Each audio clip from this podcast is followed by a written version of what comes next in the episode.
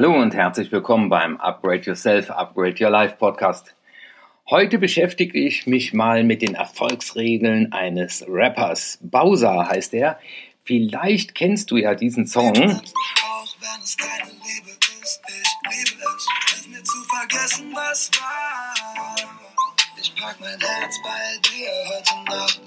Also gib mir mehr von dem, was du Liebe nennst, auch wenn es ja, Bowser heißt er und das ist ein Rapper und hier steht in einer Zeitschrift vom Schulabbrecher zum Superstar und er verrät seine sieben goldenen Regeln und das ist mir, diese Zeitungsausschnitt, ist mir in die Hände gefallen, irgendwo wo ich gesessen habe, ich glaube beim Arzt war es und da habe ich mir gedacht, dazu mache ich doch einfach mal einen Podcast. Also bleib dran, wenn dich interessiert, was für Erfolgsregeln dieser Bowser hat. Finde heraus, was dich gesund, glücklich und erfolgreich macht und dann setze es in die Tat um. Mithilfe dieses Podcasts wird dir das auf jeden Fall besser gelingen. Willkommen im Upgrade Yourself, Upgrade Your Life Podcast von und mit Dr. Martin Vicia. Dein Podcast, in dem es nicht nur um Know-how, sondern vielmehr um Do-How geht. Viel Freude beim Zuhören, Lernen und Umsetzen. Ja, mit dem Namen konnte ich erstmal nichts anfangen, aber diesen Song, äh, Gib mir mehr von dem, was du Liebe nennst, den kannte ich und dann wusste ich, aha, das ist also dieser Browser. Und das Spannende ist, als ich diesen Artikel durchgelesen habe, es ist der erste Rapper, der richtig singt. Also die anderen haben ja Gesprächsgesang und äh, das finde ich sehr spannend, nämlich den Mut zu haben, mal Dinge anders zu machen, äh, als die, die schon in dieser Szene sehr erfolgreich sind. Und wenn man seine Lebensgeschichte sich anschaut, äh, ihm geht's gerade nicht sehr gut in seiner Jugend. Äh, sein Vater stirbt an Krebs, äh, kommt ins Erziehungsheim. Aber er hat schon recht früh sein Talent erkannt und seine Liebe zur Musik. Und äh, das zieht sich auch durch sein Leben. Also er hat offensichtlich einen Bereich gefunden, in dem er ein großes Talent hat.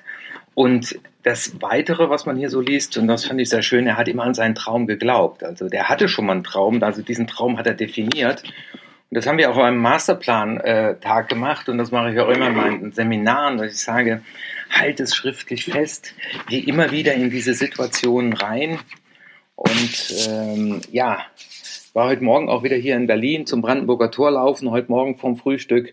Und das habe ich ja auch mal geträumt, durchs Brandenburger Tor den Berlin-Marathon zu laufen ähm, ja, nimm mit deinem Ziel Kontakt auf, fühl dich bereits im erreichten Ziel. Und äh, das ist halt sehr spannend zu lesen, dass er sich das auch immer vorgestellt hat, als er schon 16 ist. Und die sieben goldenen Regeln oder das, was hier an sieben Erfolgsfaktoren genannt wird, finde ich sehr spannend. Und ja, lass die einfach mal beim Zuhören auf dich wirken. Ich habe das genauso gemacht. Und äh, er sagt als erstes, sei nie nervös, wenn du wichtige Leute ansprichst. Also es gibt keinen Grund, dich kleiner zu fühlen.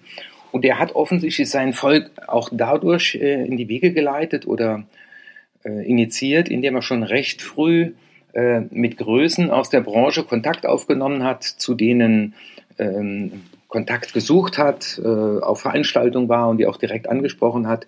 Also dass dieses erste Thema fühl dich nicht klein, weil jeder Mensch äh, hat eine einzigartige Kombination von Talenten und dich unterscheidet erstmal nichts von anderen. Und das ist, glaube ich, auch ganz wichtig, egal ob du jetzt Führungskraft bist oder mit dem Vorstand redest oder mit einer sehr reichen Person oder mit einer sehr berühmten Person. Am Ende sind wir alle gleich. Wir sind nackt und ohne etwas gekommen und wir werden auch wieder nackt und ohne etwas gehen.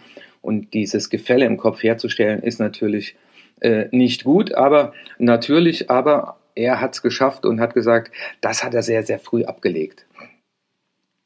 Das Zweite, was er sagt, äh, hier steht die Überschrift, ignoriere die Kommentare und finde deinen eigenen Stil.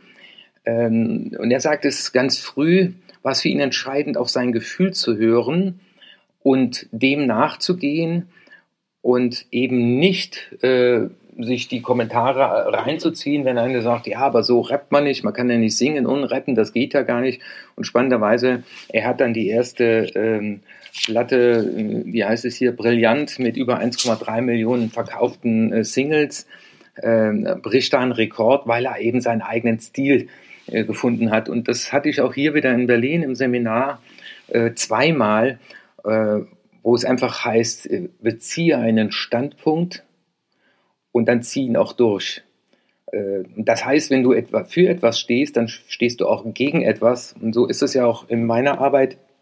Ich stehe eben für Tiefgang, ich stehe für persönliche Arbeit, persönlichen Kontakt mit meinen Seminarteilnehmern.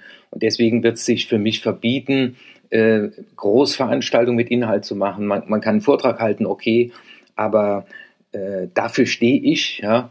Äh, und da gibt es genügend Leute, die sagen, geh doch auf die Bühne, da kannst du äh, viel schneller, viel mehr Leute erreichen, aber wo ich einfach sage, nein, das ist mein Stil und die Leute kommen auch zu meinen Seminaren vorbereitet, ja, ähm, dass wir dann schon äh, einsteigen können und äh, eben kein Chucker. Ja, und das hat mich auch nochmal bestärkt, einfach sagt, ignoriere die Kommentare, wenn du deiner Leidenschaft folgst und deinen Stil gefunden hast und deinen Werten treu bleibst. Ja, dann musst du auch aushalten den einen oder anderen Hater. Aber wenn du Hater hast, äh, dann weißt du, du bist schon auf dem richtigen Weg.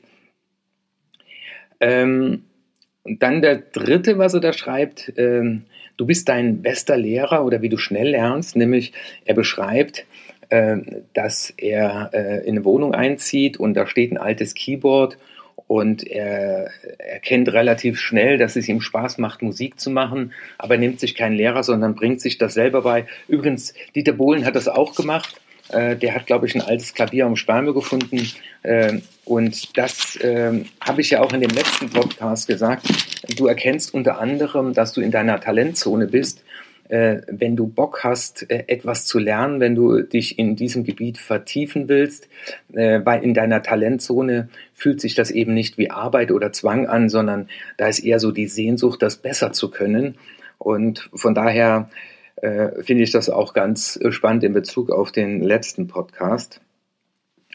Ja, und als vierten Punkt sagt er, äh, bleib auf dem Boden also das heißt, auch wenn du erfolgreicher wirst, wenn du befördert wirst, wenn du bekannter wirst, ähm, diese Bodenhaftung nicht zu verlieren und abzuheben, sondern sich immer wieder gewahr zu werden, äh, ich bin genauso normal wie die anderen. Das passt natürlich auch wieder super mit dem ersten Punkt zusammen, nämlich auch keine Angst vor den vermeintlich großen Tieren zu haben und äh, ich erlebe auch immer, äh, dass in, in, in Unternehmen es gibt sehr sympathische Vorstände, Geschäftsführer, die eben äh, auch von sich sagen, ich bin mir für nichts zu schade äh, und äh, ich habe hier halt eine andere Position, aber jede Position ist wichtig.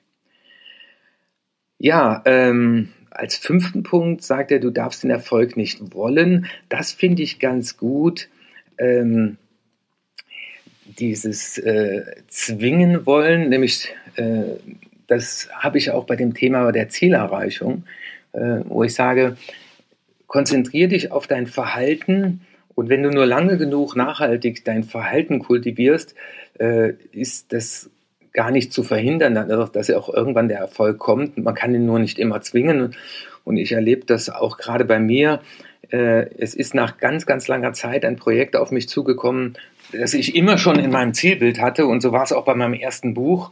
Ähm, es ist auf mich zugekommen, aber ähm, ich war wach dafür. Also das heißt, ähm, du brauchst einen Traum, du brauchst eine ganz klare Vorstellung und du brauchst Achtsamkeit, äh, aber du darfst es eben nicht zwingen wollen. Äh, und da ist für mich auch nochmal so ein Punkt Intuition, also höre auf deine Intuition, sei aufgestellt, äh, geh deinen Weg, hab eine Vision und sei achtsam, wenn die Gelegenheiten kommen, dann greif auch zu, dann bleib dran. Ja, ähm, der sechste Punkt, den er sagt, ähm, lebe im Moment ähm, und diese Frage auch zum Beispiel des Lampenfieber.